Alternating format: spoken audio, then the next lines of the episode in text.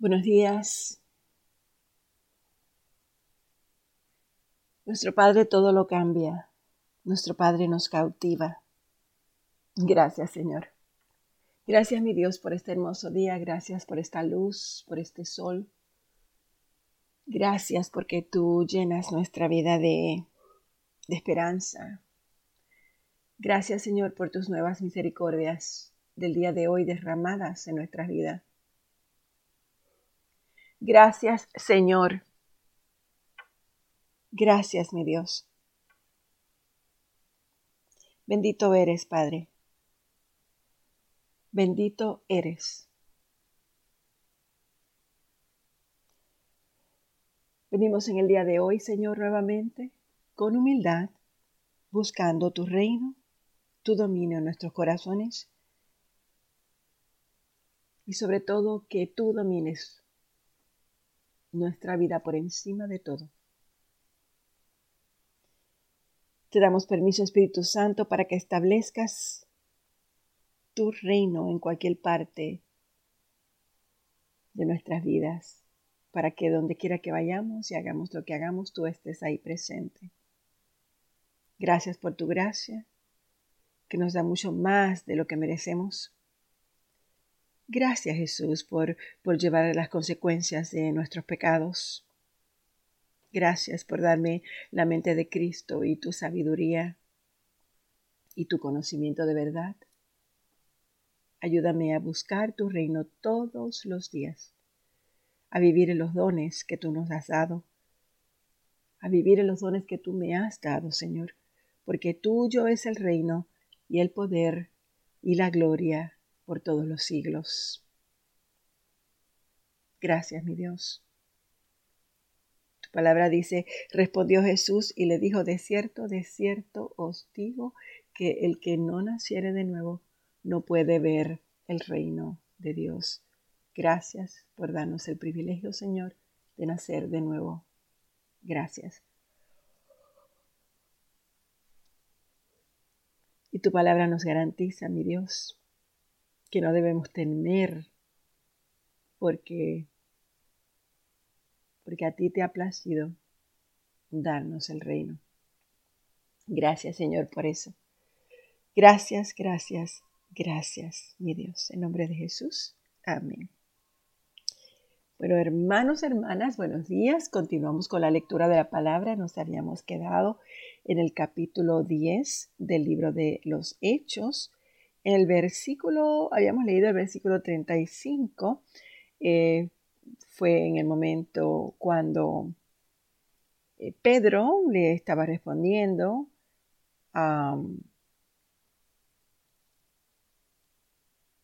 los gentiles y estaba hablando sobre la buena noticia y estaba diciendo um, algo muy importante que recuerdo haberlo repetido en la lectura ayer pero lo voy a repetir hoy nuevamente porque es algo necesario para nuestro andar con Jesucristo.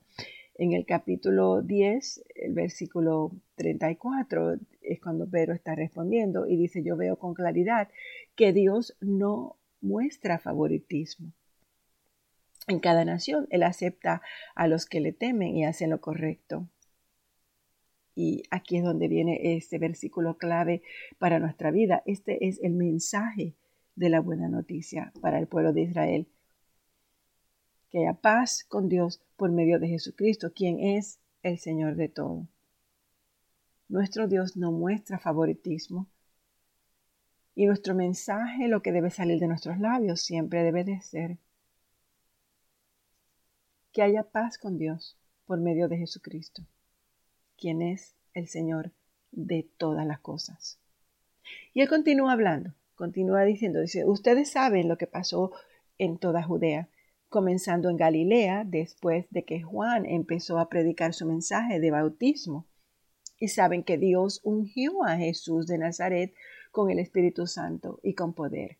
Después Jesús anduvo haciendo el bien y sanando a todos los que eran oprimidos por el diablo, porque Dios estaba con él. Y nosotros, los apóstoles, somos testigos de todo lo que él hizo por toda Judea y en Jerusalén, Lo mataron colgándolo en una cruz, pero Dios lo resucitó al tercer día. Después Dios permitió que se apareciera, no al público en general, sino a nosotros, a quienes Dios había elegido de antemano para que fuéramos sus testigos. Nosotros fuimos los que comimos y bebimos con Él después de que Él se levantó de los muertos. Y Él nos ordenó que predicáramos en todas partes y diéramos testimonio de que Jesús es a quien Dios designó para ser el juez de todos, de los que están vivos y de los que están muertos. De Él dan testimonio todos los profetas cuando dicen que a todo el que cree en Él se le perdonará los pecados por medio de su nombre. A todo el que cree en Él se le perdonará los pecados por medio de su nombre. Mientras Pedro aún estaba diciendo estas cosas, el Espíritu Santo descendió sobre todos los que escuchaban el mensaje, los creyentes judíos que habían llegado con Pedro quedaron asombrados al ver que el don del Espíritu Santo también era derramado sobre los gentiles pues los oyeron hablar en otras lenguas y alabar a Dios. Entonces Pedro preguntó, ¿puede alguien oponerse a que ellos sean bautizados ahora que han recibido el Espíritu Santo tal y como lo recibimos nosotros? Por lo tanto, él dio órdenes de que fueran bautizados en el nombre de Jesucristo. Después Cornelio le pidió que se quedara varios días con ellos. La noticia de que los gentiles habían recibido la palabra de Dios pronto llegó a los apóstoles y a los demás creyentes de Judea. Así que cuando Pedro regresó a Jerusalén, los creyentes judíos lo criticaron. Entraste en una casa de gentiles y hasta comiste con ellos, le decían. Entonces Pedro les contó tal y como había sucedido. Yo estaba en la ciudad de Jope y mientras oraba caí en un estado de éxtasis. Y tuve una visión. Algo parecido a una sábana grande descendía por sus cuatro puntas desde el cielo y bajó justo hasta donde yo estaba. Cuando me fijé en el contenido de la sábana, yo vi toda clase de animales domésticos y salvajes, reptiles y aves. Y oí una voz que decía, levántate, Pedro, mátalos y come de ellos. Yo les respondí, no, Señor, jamás yo he comido algo que nuestras leyes judías declaren impuro o inmundo.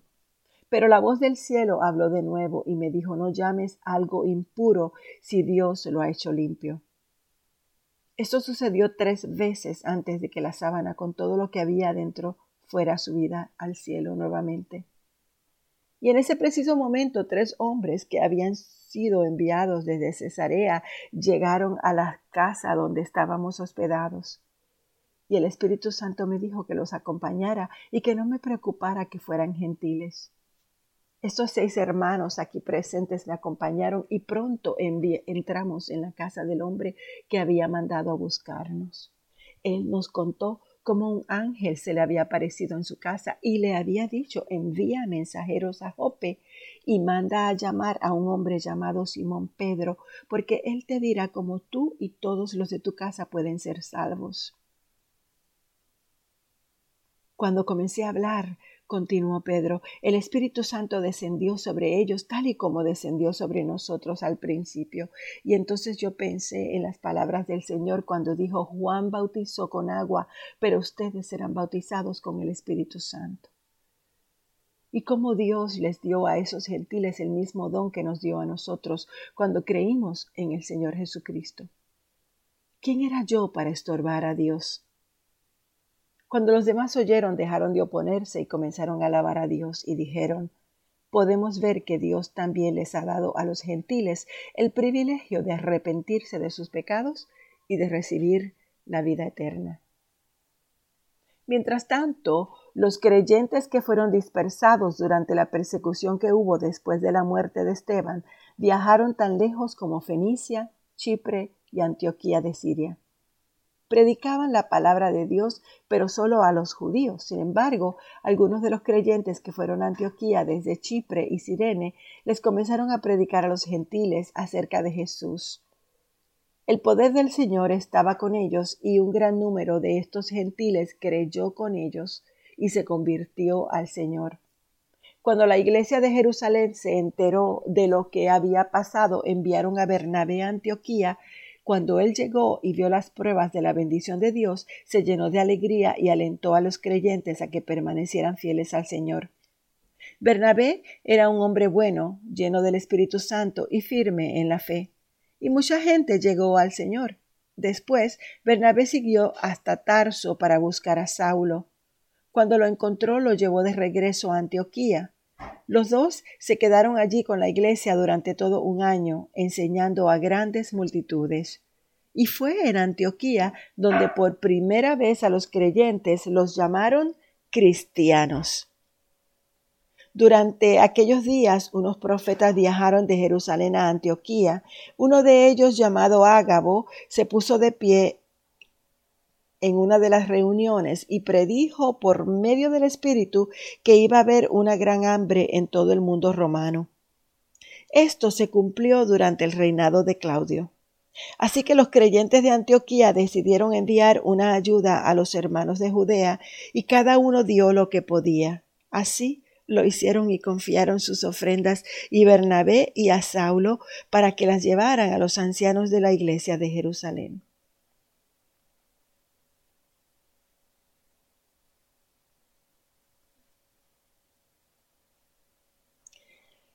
Por ese tiempo, el rey Herodes Agripa comenzó a perseguir algunos creyentes de la iglesia. Mandó a matar a espada al apóstol Santiago, el hermano de Juan. Cuando Herodes vio cuánto esto le agradó al pueblo judío, también arrestó a Pedro, y eso sucedió durante la celebración de la Pascua. Después lo metió en la cárcel y lo puso bajo vigilancia de cuatro escuadrones de cuatro soldados cada uno.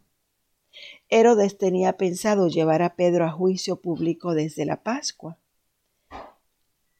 Pero mientras Pedro estaba en la cárcel, la iglesia oraba fervientemente por él. La noche antes de ser sometido a juicio, Pedro dormía sujetado con dos cadenas entre dos soldados. Otros hacían guardia junto a la puerta de la prisión. De repente una luz intensa iluminó la celda y un ángel del Señor se puso frente a Pedro. El ángel lo golpeó en el costado para despertarlo y le dijo Rápido, levántate. Y las cadenas cayeron de sus muñecas. Después el ángel le dijo Vístete y ponte tus sandalias. Pedro lo hizo y el ángel le ordenó Ahora ponte tu abrigo y sígueme.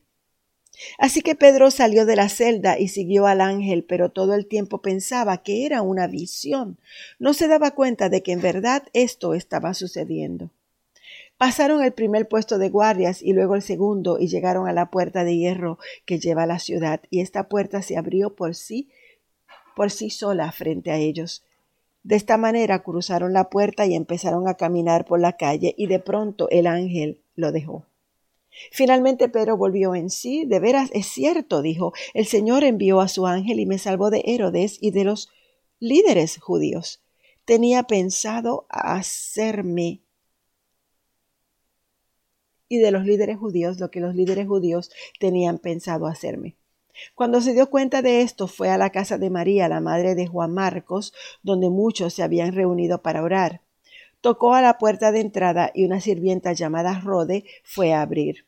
Cuando ella reconoció la voz de Pedro, se alegró tanto que en lugar de abrir la puerta, corrió hacia adentro y les dijo a todos Pedro está en la puerta.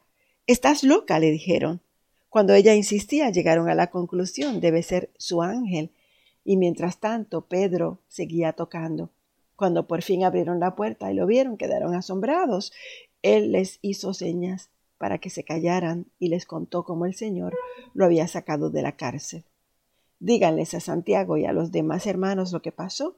Y dijo, después se fue a otro lugar. Al amanecer hubo un gran alboroto entre los soldados por lo que había sucedido con Pedro. Herodes Agripa ordenó que se hiciera una búsqueda exhaustiva para encontrar a Pedro. Y como no pudieron encontrarlo, Herodes interrogó a los guardias y luego los condenó a muerte. Después Herodes se fue de Judea para quedarse en Cesarea por un tiempo. Ahora bien, Herodes estaba muy enojado con los habitantes de Tiro y de Sidón. Entonces ellos enviaron una delegación para que hiciera las paces con él, porque sus ciudades dependían del país de Herodes para obtener alimento. Los delegados se ganaron el apoyo de Blasto, el asistente personal de Herodes, y así se les concedió una cita con Herodes. Cuando llegó el día, Herodes se puso sus vestiduras reales, se sentó en su trono y les dio un discurso. El pueblo le dio una gran ovación, gritando Es la voz de un dios, no la de un hombre. Al instante un ángel del Señor hirió a Herodes con una enfermedad, porque él aceptó la adoración de la gente en lugar de darle gloria a Dios. Así que murió carcomido por gusanos. Mientras tanto, la palabra de Dios seguía extendiéndose y hubo muchos nuevos creyentes. Cuando Bernabé y Saulo terminaron su misión en Jerusalén, regresaron llevando, llevándose con ellos a Juan, Juan Marcos. Entre los profetas y maestros de la iglesia de Antioquía se encontraba Bernabé, Simeón, llamado el Negro, Lucio de Sirene, Manaén, compañero de infancia del rey Herodes Antipas, y Saulo. Cierto día, mientras estos hombres adoraban al Señor y ayunaban, el Espíritu Santo dijo, Designen a Bernabé y a Saulo para el trabajo especial del cual yo los he llamado. Así que después de pasar más tiempo en ayuno y oración, les impusieron las manos y los enviaron. Entonces Bernabé y Saulo fueron enviados por el Espíritu Santo descendieron hasta el puerto de Seleucia y después navegaron hasta la isla de Chipre. Allí, en la ciudad de Salamina, fueron a las sinagogas judías y predicaron la palabra de Dios. Juan Marcos fue con ellos como su asistente. Después viajaron de ciudad en ciudad por toda la isla hasta que finalmente llegaron a Pafos, donde conocieron a un hechicero judío, un falso profeta llamado Bar Jesús. El tal se había apegado al gobernador Sergio Paulo, quien era un hombre inteligente. El gobernador invitó a Bernabé y a Saulo para que fueran a verlo porque quería oír la palabra de Dios por Elimas, el hechicero. Eso es lo que significa su nombre en griego. Se entrometió y trataba de persuadir al gobernador para que no prestara atención a lo que Bernabé y Saulo decían y trataba de impedir que el gobernador creyera. Saulo, también conocido como Pablo, fue lleno del Espíritu Santo y miró al hechicero a los ojos y le dijo, Tú, hijo del diablo, lleno de toda clase de engaño y fraude y enemigo de todo lo bueno, ¿nunca dejarás de distorsionar los caminos verdaderos del Señor? Ahora mira, el Señor ha puesto su mano de castigo sobre ti y quedarás ciego. No verás la luz del sol por un tiempo. Y al instante la neblina y oscuridad cubrieron los ojos del hombre, y comenzó a andar a tientas, mientras le suplicaba que alguien lo tomara de la mano y que lo guiara. Cuando el gobernador vio lo que había sucedido, se convirtió, pues quedó asombrado de la enseñanza acerca del Señor. Luego Pablo y sus compañeros salieron de Pafos en barco rumbo a Panfilia y desembarcaron en la ciudad portuaria de Perge. Allí Juan Marcos los dejó y regresó a Jerusalén, pero Pablo y Bernabé siguieron su viaje por tierra adentro hasta Antioquía de Sicilia. El día de descanso fueron a las reuniones de la sinagoga y después de las lecturas acostumbradas de los libros de Moisés y los profetas, los que estaban a cargo del servicio les mandaron el siguiente mensaje. Hermanos, ¿tienen alguna palabra de aliento para el pueblo? Pasen a decirla. Entonces Pablo se puso de pie, levantó la mano para hacer que se callaran y comenzó a hablar. Hombres de Israel y ustedes los gentiles, temerosos de Dios, escúchenme.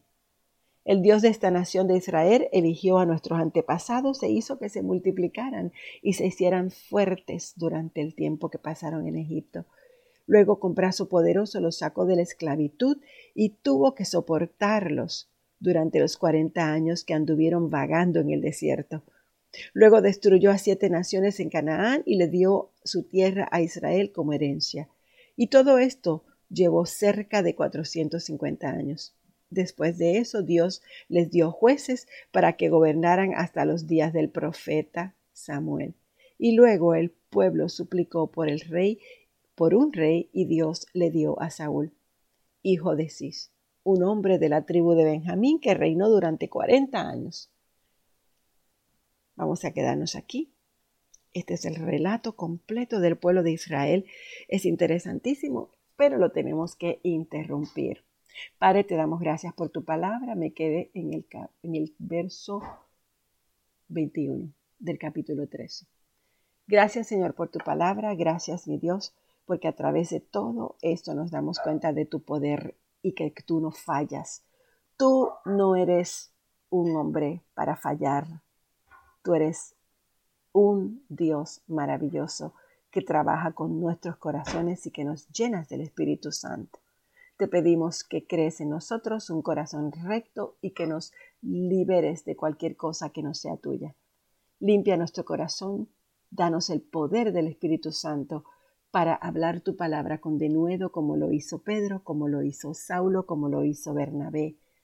Padre, te damos gracias porque es a través de esta palabra y de los milagros revelados a través de tu Espíritu Santo, Señor, que podemos entender el poder de tu Espíritu. No queremos, mi Dios, que ningún pecado en nuestro corazón entorpezca nuestras oraciones.